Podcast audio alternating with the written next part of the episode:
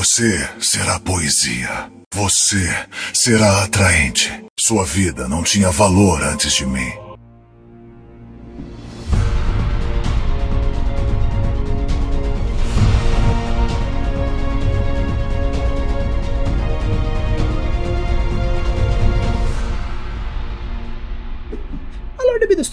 Rafael Campos estamos com mais um episódio falando sobre o world building de personagens do League of Legends. No episódio de hoje iremos falar sobre o Jin.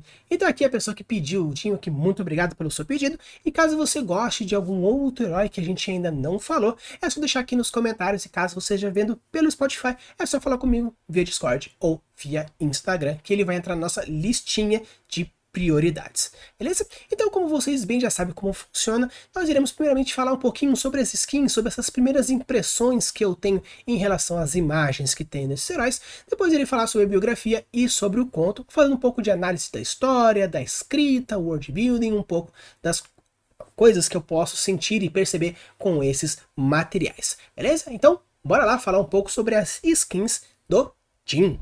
Então, pessoal, começando aqui uma coisa bem interessante que já começa com uma premissa de um espelho quebrado e um tiro ali no canto. Tem algumas flores ali no canto que fica girando em volta. Então a gente pode perceber alguns fatores. Primeiro, ele possui uma máscara de frente a um espelho e com o espelho quebrado com um tiro. E muitas mídias e muitas histórias falam sobre essa questão da beleza versus a monstruosidade, onde seres muito monstruosos que têm vergonha da sua própria imagem por algum motivo, tem cenas de quebrar espelho, de socar o espelho, muito clássico se mostra, por exemplo, na Bela Fera ou no Príncipe e o Plebeu, ou até mesmo no Príncipe da Máscara de Ferro também acontece essa premissa dessa história. Então você percebe que existe relação direta, então talvez, ainda mais pelo fato de ele possuir uma máscara, ele tenha vergonha do seu próprio rosto por algum tipo de deformação, algum tipo de é, talvez quebra de honra ou alguma coisa que envergonhe ele. Porém, esse orgulho que ele tem de ser um pistoleiro, de ser um atirador, quebrando e dando um tiro nesse espelho.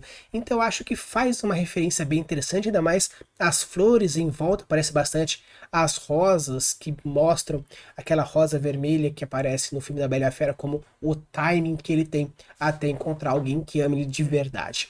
Então é bem interessante porque mostra essa relação direta como se fosse uma contrapartida à história de Narciso que ama a própria imagem e se afoga tentando buscar a própria imagem dentro do lago então, o Jim pode ter um pouco dessa relação direta, não sei, não li a biografia ainda, não li o conto, sempre gosto de ler depois porque eu gosto de avaliar simplesmente a imagem que está aí propriamente dita. Então é bem interessante esses fatores, a gente vê também um braço biônico no braço esquerdo, a mão direita sendo a arma associada ao rifle, não sei se ele é um ciborgue como todo, se ele é um robô, provavelmente pelo fato de ter aí o, o seu braço direito humano, então provavelmente ele deve ter um fator humano com uma mescla de um ciborgue. E pelo que eu lembro, vagamente de ter visto eles jogando com ele ou outras pessoas jogando, parece que tem uma movimentação um pouco mecanicamente torta. Então eu não sei o quanto avançado é a tecnologia e quão adaptado ele tem com os seus fatores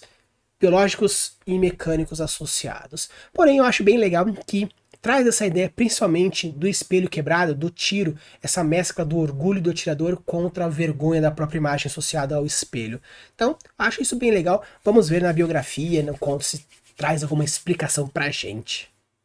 Agora a gente vai aqui para nossa segunda imagem, temos novamente agora um outro atirador, só que agora é interessante porque existe dois pontos, na verdade três pontos bem interessantes que eu acho bem legal.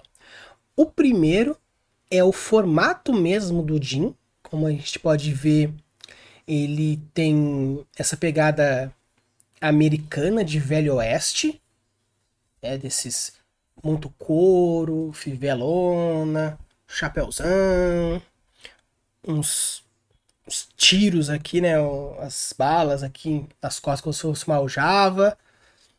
Essa arma, esse riflão aí, então já tem esse fator da composição, eu acho, interessante do Jim. Quando a gente pega a arma, parece muito a mescla de um rifle sniper, né? Aqueles cano longo, aquelas miras especializadas, tudo mais, porém com um tambor giratório de 8, 9 tiros. Então, parece muito uma mistura de um moderno com um antigo. Então, além de ter essa pegada velho oeste, ainda traz alguns leves elementos de steampunk. Porque em steampunk, é, diferentemente do cyberpunk, que é muito mais moderno, o steampunk ele é muito mais na manivela, muito mais no vapor, muito mais. É como se fosse a tecnologia ultra avançada, robôs e ciborgues e os caramba, porém com uma premissa muito antiga, lá no final dos séculos. Então é interessante essa mistura. E também pegando o elemento aqui que vocês podem ver, nós temos algo que parece ser uma catedral. Algo que se parece um pouco mais para um, um europeu, um francês, um inglês. Então é interessante que a gente tem uma mescla muito distante de algo de um velho oeste americano, um steampunk associado ao rifle, e agora esse sino gigante aí pegando talvez algum elemento mais para próximo de uma Europa propriamente dita. Então, obviamente, claro que falando sobre arquitetura, a gente pode estar falando sobre um universo fantástico que se aparece até mesmo dentro do local Ionia, que é onde o personagem ele tem história. Mas eu acho legal essa referência direta e, obviamente, pegando essa ideia de sniper também, pelo fato de que ele está num ponto alto e tudo mais. E vocês puderem reparar também, na ponta da arma, vocês percebem que tem como se fosse algo juntando energia. Você consegue ver esses pontinhos entrando energia no ponto. Você consegue ver essa movimentação. Então talvez até tenha um outro elemento aí um pouco escondido, porém de uma maneira geralzona eu acho bem legal porque você pode fazer essas comparações e essas ideias diferentes, essas mesclas de ideias. Porque se você falar, ah, mas eu vou criar uma história que ela é mais ambientada aqui, ambientalizada ali. Beleza, pode até ser. Dependendo da premissa, você pode juntar subgêneros, algo que a gente conversa. Eu e o André, a gente conversa um pouquinho falando sobre subgêneros de fantasia. É um elemento que você pode fazer isso também, essa mescla bem feita, pegando ele, pequenos elementos de um e outro, criando o seu estilo próprio. Agora nós vamos já para essa terceira imagem, já bem numa pegada mais, vamos dizer assim, Japão Edo, talvez bem mais pro imperial. E é bem legal porque as armas de fogo foram introduzidas no Japão um pouco mais para frente na história, tanto que teve uma relação direta com os Estados Unidos. O último samurai conta um pouco desse fator histórico. Então você vê armas que muitas armas que foram usadas na Primeira Guerra entrando no Japão um pouco mais lentamente com a invasão americana e toda essa interação, tudo certinho. Mas o interessante que acontece é que você percebe diversos elementos. Nós temos novamente aquelas marcas de balas, como se fosse aquela aljava aqui. Nós temos elementos como Onis, né, que são as máscaras com chifre, não a máscara em si, mas né, o chifre do demônio. A gente vê novamente a lua roxa, algo que é algo muito comum dentro do universo de League of Legends, utilizar do roxo como um sombrio mais espiritualizado a gente vê também a questão da marca e da associação. O que é interessante nessa composição dessa imagem, que eu acho muito legal, é que existe diversos tipos de composições. A gente falou como existe a do jogo da velha, o de um terço, dois terços, existe também a, a parte também de Fibonacci, que vocês podem ver que também existe um Fibonacci, você começa começando ali para cá, aqui no topo da, da torre e vai fazendo esse movimento aqui da linha de Fibonacci. Então você percebe que começa com a torre lá no comecinho aqui, gira até chegar na cabeça. Então você vê tanto que as lentes formam isso também. Então você percebe uma sequência Fibonacci na composição dessa imagem, começando lá, opa, começando aqui e girando até o centro da cabeça dele, onde também tem a lua bem focada. É bem interessante a gente criar essa, essa percepção, tanto que você percebe que existe até essa ondulação na imagem. A própria lente causa isso. E o ponto inicial da sua observação é onde? Na torre quebrada.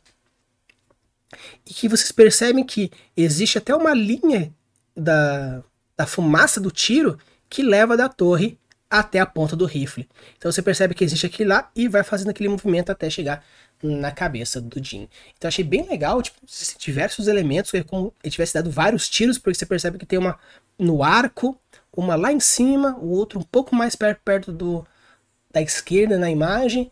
Então é como se tivesse deu um tiro, pá, dois tiros, pá, três tiros e foi quebrando. Pelo que eu sei, falaram que o, o tiro mais cabuloso do Jim é o quarto tiro antes de recarregamento. Não consigo achar o, o quarto tiro, mas pode ser também uma referência direta a um, a um tiro, um tiro e um crítico ali no meio da torre. É bem interessante, gostei, já traz toda essa relação. Então, traz aí mais uma ideia. Use Fibonacci nas composição das suas imagens, na hora que você for colocar os elementos dentro da sua animação.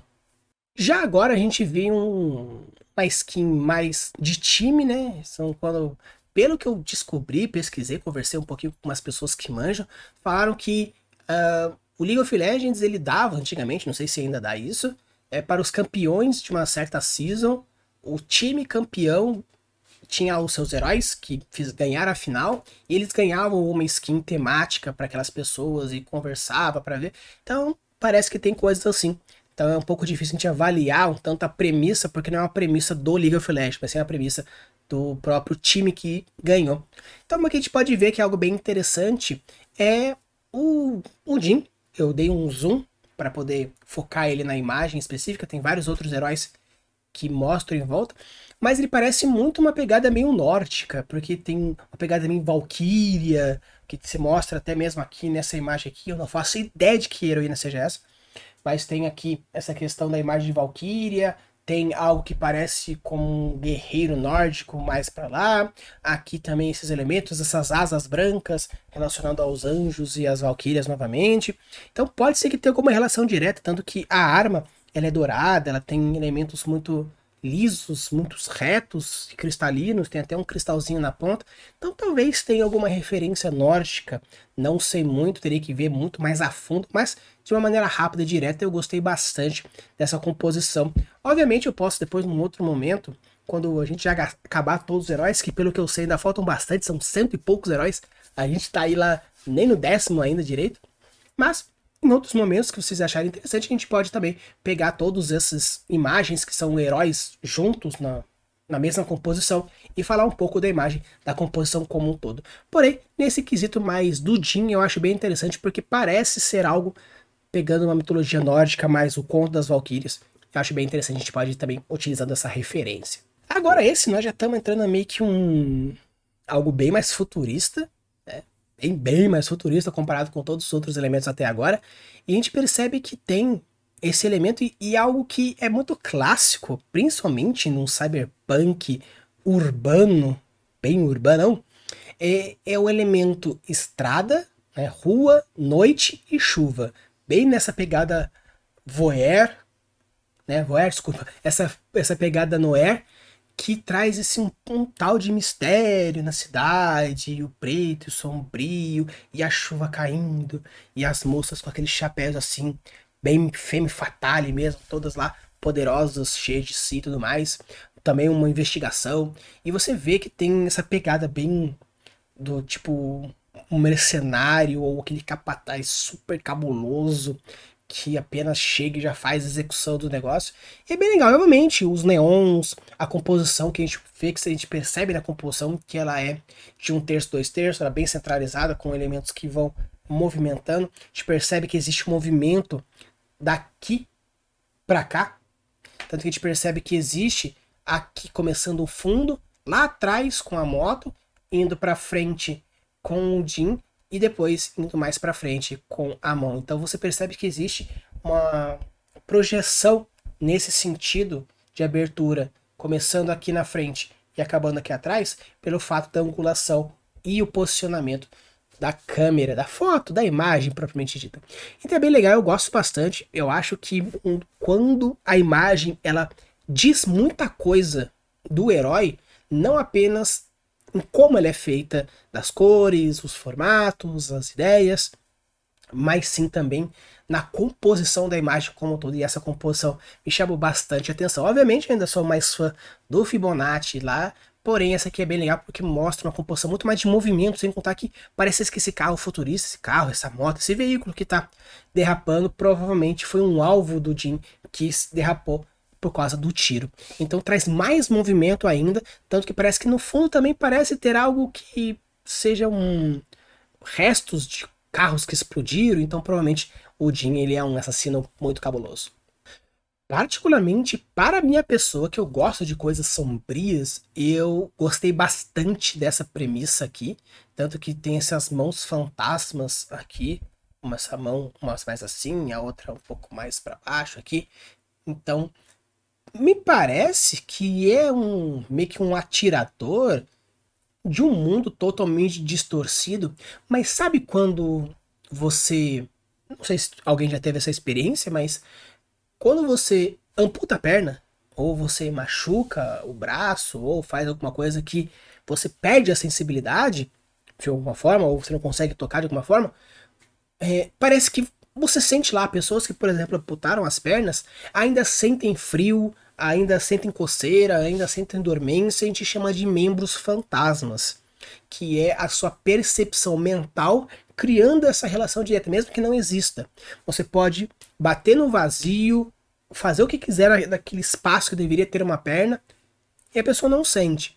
Porém, se ela vê você fazendo, se ela vê você interagindo, ela vai sentir porque ela cria uma projeção mental cria essa relação direta da sua percepção com a sua vontade com os seus membros. Então acredito que talvez Jin seja um atirador tão cabuloso que a sua percepção de tempo, espaço, mira, posicionamento seja tão cabuloso que é como se ele tivesse mais de uma mão prestes a atirar, porque a qualquer momento ele pode dar um tiro e acertar. Não sei, tô viajando muito, porém é, seria bem interessante se pudesse ser essa premissa a partir dessa ideia. Agora vamos já para essa próxima aí, bem mais um japonesão bem mitológico. Tanto que ele é bem parecido, bastante parecido, com, na verdade, com duas referências muito fortes que aparecem em Naruto, por exemplo. A primeira seria o próprio Suzano, que tem aquela composição mais armaduresca e gigante. Obviamente, Onis e demônios do, do fogo, isso é bem, bem, bem forte. E tanto que tem essa, essa premissa desse tirão e muito mais e tal. E também o Kamui, que são alguns deuses relacionados a, ao fogo e à espiritualidade em umas regiões mais do interior do Japão, mais para o norte, mais para as ilhas mais do norte do Japão. Sem contar que você percebe que existe muito elemento que são aquelas ondas associadas aos olhos de dragão, aquele movimento, aquelas espirais, tudo isso você percebe essa associação de efeitos dentro dessa pegada. E ainda mais colocando essas flores, essas parece essa túnica, esse manto que faz essa composição, é bem bem legal. Tanto que parece que existe um fator muito etéreo. Porque você percebe que esse manto meio que passa pela arma, como se ou a arma atravessasse ou o manto atravessasse. Porque você percebe que ela não está dobrada pela pressão da arma fazendo em cima, mas sim é o movimento que ela está fazendo. Mas ao passar pela arma, parece se torna um pouco etéreo, talvez trazendo essa relação direta a esse espíritos espírito do fogo, da morte, o que seja, quebrando essa materialidade. Tanto que parece ser algo que traz essa ideia, tanto que esse manto tem esse, esse fogo que tem a borda pegando, talvez um fogo relacionado à própria entidade Jinx esteja representada ou algum outro fator interessante. Mas essa, essa mostra e e principalmente o que chama muito a atenção é a máscara junto com os detalhes.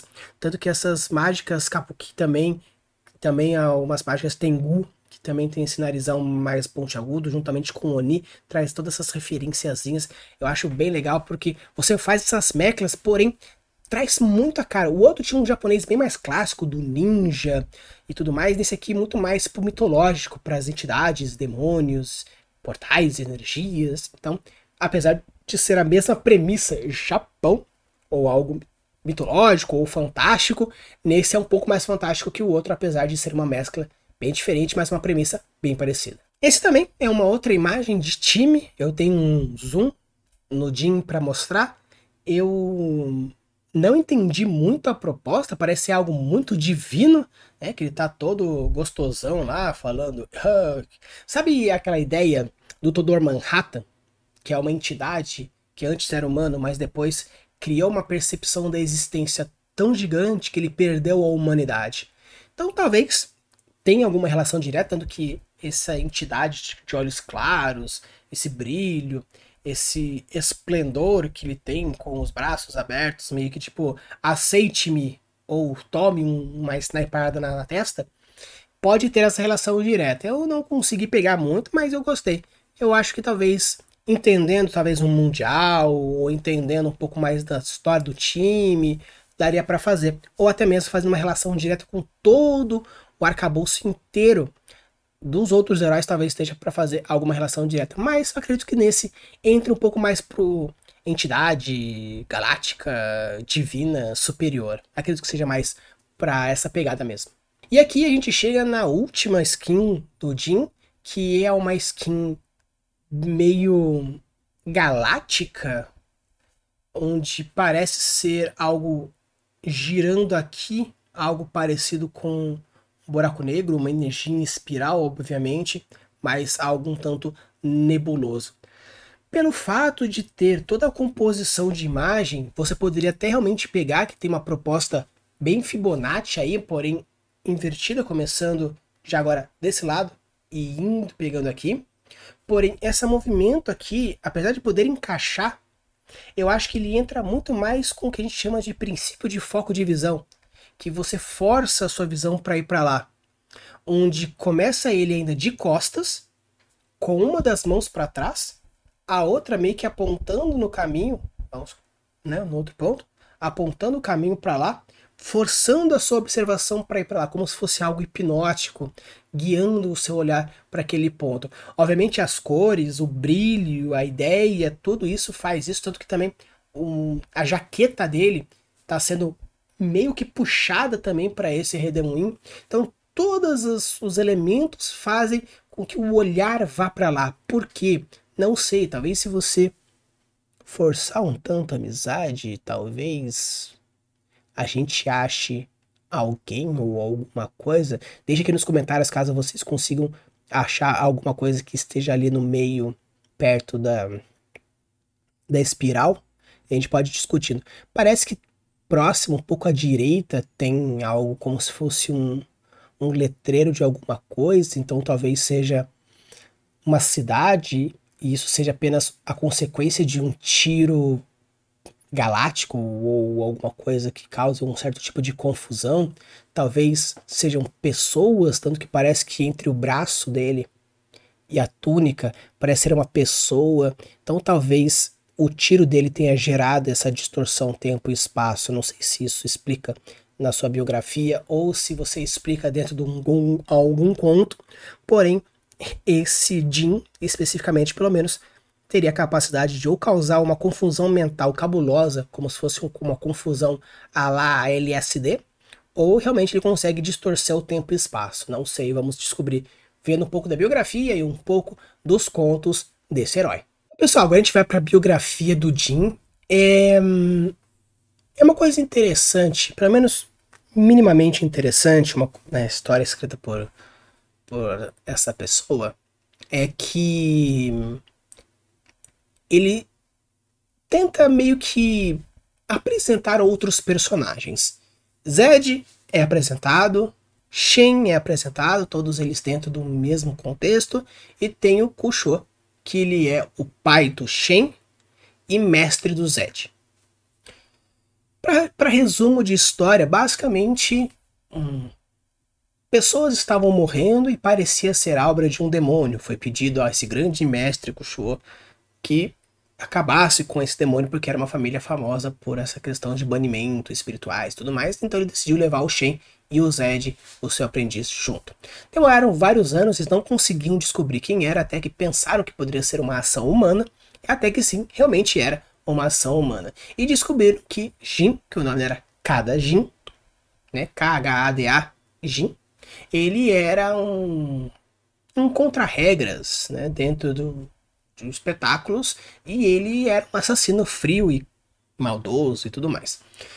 Então prenderam ele, colocaram ele no monastério para tentar fazer essa cura espiritual dele, porque ele era uma pessoa psicologicamente complicada. E depois de uma guerra que teve entre a região e os noxinianos, ele, a galera da região decidiu libertar o Jin para que ele pudesse fazer as suas matanças em prol dos daquelas pessoas que o libertaram. Obviamente, como um ótimo assassino e um excelente psicopata, ele aceitou alguns pedidos, fez algumas coisas por conta própria e a hoje ele está solto por aí com a sua arma matando, deixando a sua marca registrada, que não foi falado qual é essa marca, acredito que seja marcas de tiro ou semblantes de tiro em algum, algum local, ou que sejam essas flores, não sei, não deixou muito claro isso. Talvez no jogo mostre alguma relação, mas não faço nenhuma ideia, não traz essa referência. E agora tem essa, está aberto. Agora, no quesito biografia, é, é uma história bem superficial. Por quê? não fala da origem dele, não fala das motivações, não fala nada. Tanto que a história começa. Se você dissesse que a história é a biografia do Shen ou do Zed, poderia até ser. Porque fala que o Shen antes era um rapaz todo bem-humorado, ficou frio depois de ver essas matanças, essas andanças. O Zed, que antes era um rapaz estudioso e bem aplicado, agora tá todo quebrado, todo puto e perdeu a cabeça. Então, assim, você pode, pode dizer que seria, por exemplo, a biografia do Zed, a biografia do Shen, que até entra. Porque mostra um pouco, talvez se a gente pegasse esse tempo histórico e voltasse alguns anos, talvez com o nascimento do Shen, ou sua infância, ou até mesmo do Zed, você poderia claramente dizer que é a biografia deles. Então fica um que a desejar sobre a biografia do Jim. Parece muito mais um relato. Porque começa falando que ah, todas as lendas possuem as suas verdades. Só que essa mania que a Riot tem de escrever lendas sobre os seus heróis é muito chato. É, é, se por acaso existem outras informações em outras mídias, beleza, mas se você, vai colocar, se você tem um site que você põe os seus heróis, põe as histórias e as artes, deixa o negócio mais bem explicado, deixa o negócio mais cativante, porque uma lenda que fala, ah, existia um demônio antes e depois descobriram um ser humano, porque toda atrás da sua história tem uma verdade. Bom, beleza, grande porcaria, entendeu? Eu quero história, eu quero reviravoltas, eu quero conflitos. Ele tem um certo embate com o Shen, mas o Shen aceita, o Zed fica puto e não pode fazer nada, mas daí ele acaba o, o Jin matando algumas galeras da família do Zed, também não explica nada. Então, é, parece muito mais uma citação. Se por acaso essa história fosse contada dentro de um capítulo por algum personagem para explicar alguma situação, do tipo, eu quero mascarar o meu infodump. Para dizer que, ah, o Jin é isso, isso, isso, isso, isso e aquele outro.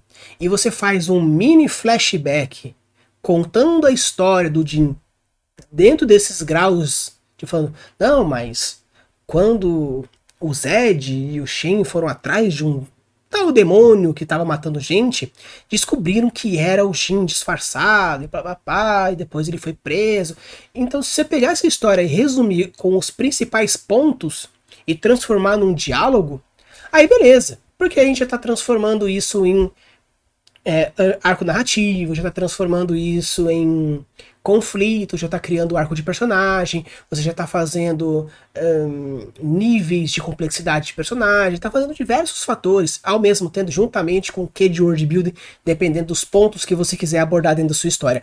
Mas, como uma história completa, uma biografia completa, é uma história muito fraquinha, uma história muito superficial, que, que fica até assim, poxa, se um personagem que tem forja, poesia, artes, performance, mira, tiro, habilidades com armas, tão cabuloso. E o que muda é o fato de possuir uma psicopatia doente por fazer meio que uma arte. Seria a mesma coisa de Deidara do Naruto que o objetivo dele é criar um, um quadro, uma arte suprema, e a arte para ele é uma explosão porque tem que ser algo instantâneo. Então, talvez para o Jin a verdadeira arte seja a forma como a pessoa morre, ou a forma como ela é assassinada, ou como o corpo está, fica estatelado, ou o sangue e as manchas de. Pode ser, mas se for isso, mostre. Fale mais sobre ele. Não fica falando, ah, agora a gente espera para o próximo momento que só ele saberá dizer quando colocará as suas pinceladas novamente. E daí? Não me deu vontade mais de saber. Não me deu mais vontade de saber mais sobre ele, de saber mais sobre a origem. Não me deu nada. Obviamente eu vou ler o conto que tem, porque como é proposto aqui desse vídeo a gente falar sobre todos os pontos, mas biograficamente. Ah, mas Rafa, então quer dizer que você precisa sempre escrever é, biografias intensas, extensas? Não. Eu digo biografias que fazem jus. Pode ser uma história curta. Mas você vai fazer uma história curta, né? Vamos mostrar aqui um conto, considerado uma história curta, né? Até 3 mil palavras, mas 3 mil palavras é, é, é grande. Sim, mas pode pôr menos, que seja mil, que seja duas mil palavras. Mas se vai colocar isso, então coloque um, um diálogo, coloque uma, uma, profundidade, coloque um desenvolvimento, coloque, por exemplo, o Jim falando. A gente não sabe nem. Ele é sarcástico, mudo? O que, que, que é? Falta informação na biografia dele. Ah, mas então quer dizer que você não gosta de deixar espaços nebulosos que criem. Sim, eu gosto. Só que cadê as âncoras de curiosidade? Cadê os gatilhos? Não existe. Porque se a gente soubesse minimamente uma motivação, mesmo que seja psicopática dele, para saber que, ah, ele busca a verdadeira arte, que é uma morte ABCD, a gente pode tentar imaginar quais seriam os tipos de atrocidades que ele tem e querer saber mais. Mas simplesmente jogar dizendo só ele saberá quando será a próxima pincelada? E só ele que vai saber, eu tô nem aí. Ah, mas se ele for matar a sua família, beleza, se eu tivesse num local que vivenciaria esse, esse pode até ser. Mas como espectador da obra, não me trouxe gatilho nenhum essa, essa biografia dele. A única coisa que eu sei é que ele é um bom atirador, que ele é um bom artista e que é psicopata. Mas de resto, vontade de saber mais? Pelo menos para mim, não trouxe muita coisa. Obviamente, como eu sempre falo, leiam um conto, deixando sempre o link na descrição para vocês irem e tirar suas próprias conclusões, porém, algo que é trazido como oficial da Riot no seu site oficial, falta aí um quesitinho, um que é um pouco a mais, para a gente trabalhar e trazer um pouco mais de curiosidade e vontade de saber mais sobre o personagem. Pessoal, agora a gente vai para o conto, e o último conto, na real, porque é, tem pouquíssima informação do Jim, pelo menos no site da Riot. Um, esse ponto ele entra bastante, muito forte com a história da biografia. Primeiro vamos falar rapidinho o que acontece novamente nessa história. O Tim, ele pede para que uma das suas serventes coloque meio que lanternas. Imagina uma, aquela lanterna japonesa as bolas de lanterna japonesa, vermelhas e brancas a cada X metros cada uma delas, como se fosse para calcular uma certa distância ou entender a profundidade, distância, porque sabe que a cada X metros poder controlar sua arma. Beleza. E chega a servente, faz isso, fala que foi que deu tudo certo, e no final ele mata ela, porque não quer testemunha, ou porque ele é louco, ou por qualquer motivo psicopático que ele, que ele tenha. Aí depois corta e entra uma conversa entre o Shen e o Zed, fazendo uma relação que os dois agora são inimigos por causa do Jin. O Zed quebrou por causa das atrocidades que o Jin fazia e o Shen perdeu, deixou de ser o que ele era também por esse motivo. Então o Shen deixou de ser alguma coisa e ganhou uma, um, tipo, ganhou algo, essa, essa nova mudança, e o Zed quebrou algo fazendo essa mudança. E existe uma discussão entre os dois, eles batem boca e tudo mais, e vai acontecendo e lá, lá, lá, lá até, até a final. E só. Tipo, novamente, é, talvez. Eu não, eu não sei explicar. A história ela começa com uma premissa bem interessante, falando sobre a questão da beleza, porque o, para o, o Jim a beleza não é algo normal, tanto que ele descreve que a moça ela tem a cara redondinha, bonita, simétrica, mas isso irrita muito ele porque ele quer um tiro na cara dela, porque ele quer, ele, a beleza para ele é o corpo não apenas mutilado e com buracos, mas sim reorganizado. Então vamos dizer que ele deve ter alguma sensação mórbida de tanto que ele fala que ele manjava de lâminas também, então ele pode ser um meio que. Não um médico, obviamente, mas meio que um cirurgião da morte que ele vai reorganizando. Já começa com uma premissa interessante, já começa falando sobre essa questão de é, explicação do sniper que precisa de referências de distância, e por ser de noite fica um pouco complicado e não ter uma tecnologia muito avançada. E fica muito utilizando, e é bem legal porque, na, pelo que meu irmão comentou, um, o Jin ele dá três tiros e o quarto ele é crítico. E é interessante porque ele, ele tem essa fissura por quatro. Né? Do tipo, ah, limpa a arma quatro vezes, a arma dá quatro tiros, o capítulo tem três partes, né? Essa, essa história tem três partes e a quarta parte não existe, acaba com só dizendo 4 e não tem uma continuação. Então essa fissura que ele tem pelo número 4 é algo interessante, tanto que, por exemplo, se for pegar a estrutura de três atos, não existe um quarto ato. Como se realmente o quarto ato fosse o final. Acabou. Um, né? Porque nós temos o desenvolvimento, né? Você começa com desenvolvendo a história, o segundo ato você chega até o clímax e o terceiro ato você encerra a história. Então é toda essa história o terceiro ato. Obviamente vai sair um vídeo, não se preocupe, porque vai sair um vídeo falando também sobre os três atos. E quando a gente fala sobre um quarto ato, que não existe um quarto ato, mas é como se fosse a, a, a conclusão, mas não a conclusão na história. Seria a consequência dela, a conclusão dela depois da história. Seria o que acontece com a pessoa depois que acontece, depois que leu a história e entrando como o princípio para entrar no próximo primeiro ato de uma próxima história. Então você pode fazer essa relação direta. O 4 também representando uma questão de materialidade, porque o 4 forma uma, uma, um robusto, um quadrado, um firme, um sólido, mostrando essa materialidade, não só humanidade do tipo, ah, um ser humano, mas sim essa humanidade, digo, mais para o material mesmo. Então, Talvez esse 4 traga diversos simbolismos para ele. E fica muito reforçando o 4, 4, 4, 4, 4, 4. Porém, ele fez algo que a gente chama de promessa cumprida. Ele prometeu que o 4 faria alguma coisa, teria alguma coisa, mas não fala. Seria mais ou menos assim: ó, vai acontecer, hein? Ó, vai acontecer, hein? Ó, vai acontecer. E no final não acontece nada criar uma expectativa de um para um leitor e não fazer nada com essa expectativa é algo que frustra de uma tal forma que mesmo que a história seja ótima, você sabe, você fica com esse tipo de frustração, mas podia ser melhor.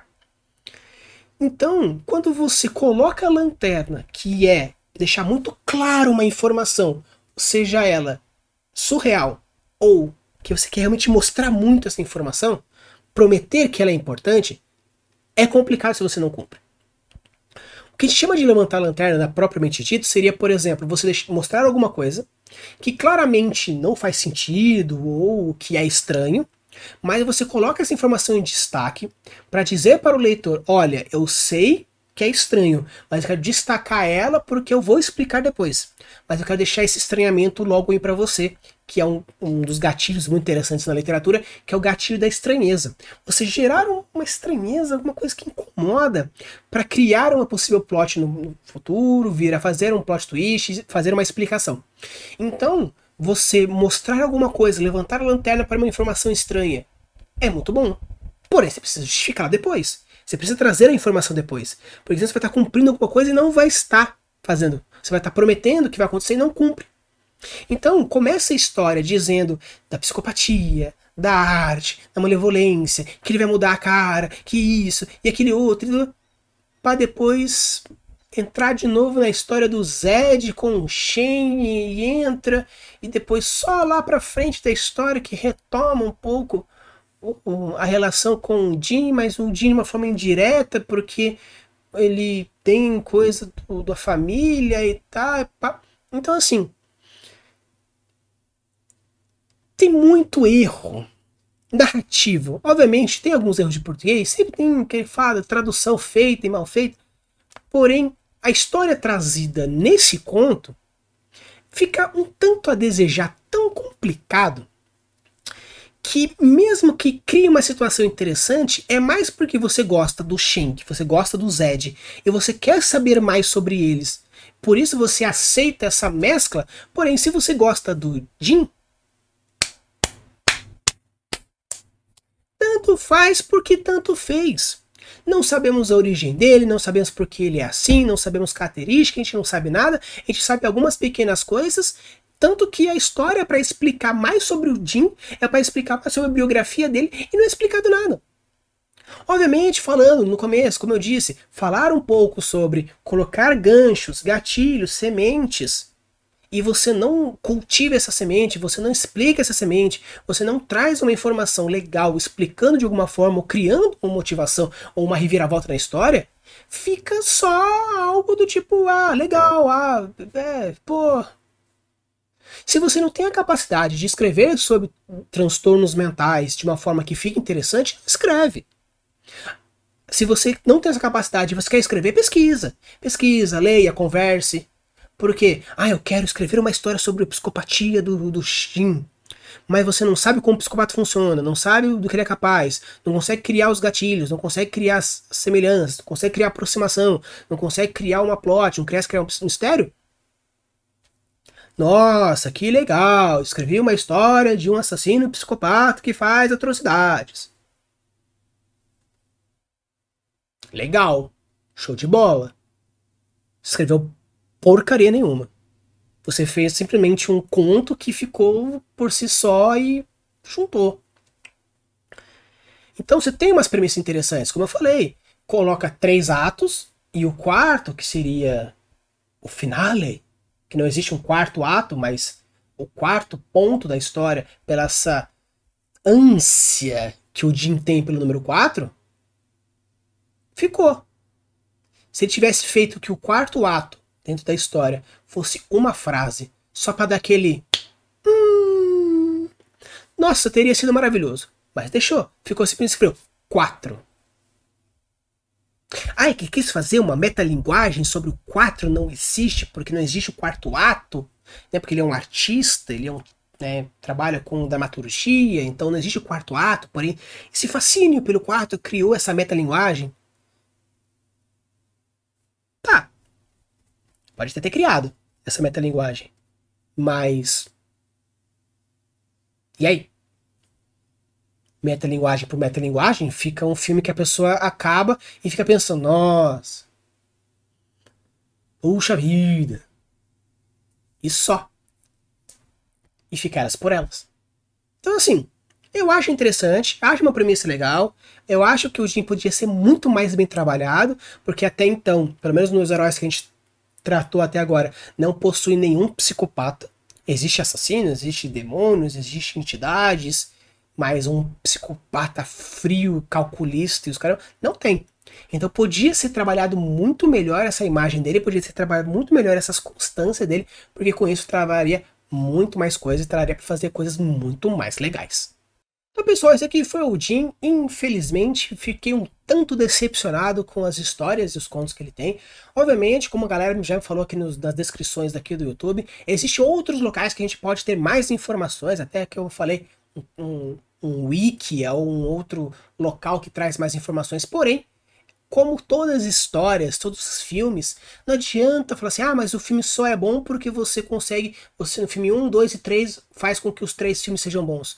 Perfeito, os três filmes têm juntos tem que ser bom. Porém, cada filme tem que fazer o jus por si só.